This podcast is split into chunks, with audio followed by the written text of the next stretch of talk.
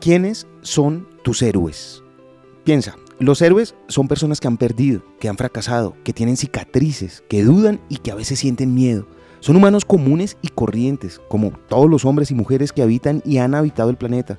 Sin embargo, son héroes porque no se han dejado vencer, porque se han mantenido sanos, porque cuando han caído se han levantado. No tienen capas ni poderes extraordinarios, no vuelan, ni adivinan el futuro. Sus cuerpos no son de acero, ni tienen dinero para hacerse trajes o adquirir carros que los hagan simular ser superiores a los demás.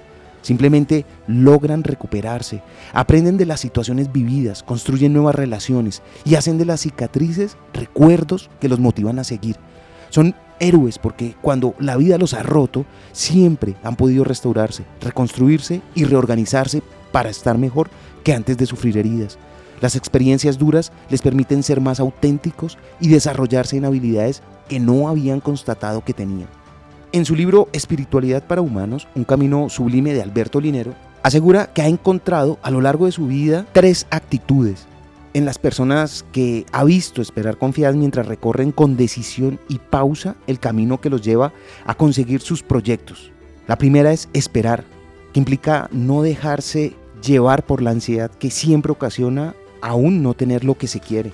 La segunda confían, que supone hacerlo con la seguridad interior de que se va a conseguir o que lo que suceda siempre será lo mejor. Y lo tercero, actúan con firmeza para realizar todos los deseos y sueños en planes de trabajo, acciones precisas marcadas por la disciplina, el sacrificio y la creatividad. Ahora piensa, ¿cuántos héroes te rodean? ¿Y qué te distancia a ti de ser uno? Lo aprendí en la vida. Está en los libros. Soy Lewis Acuña, arroba libro al aire en Instagram.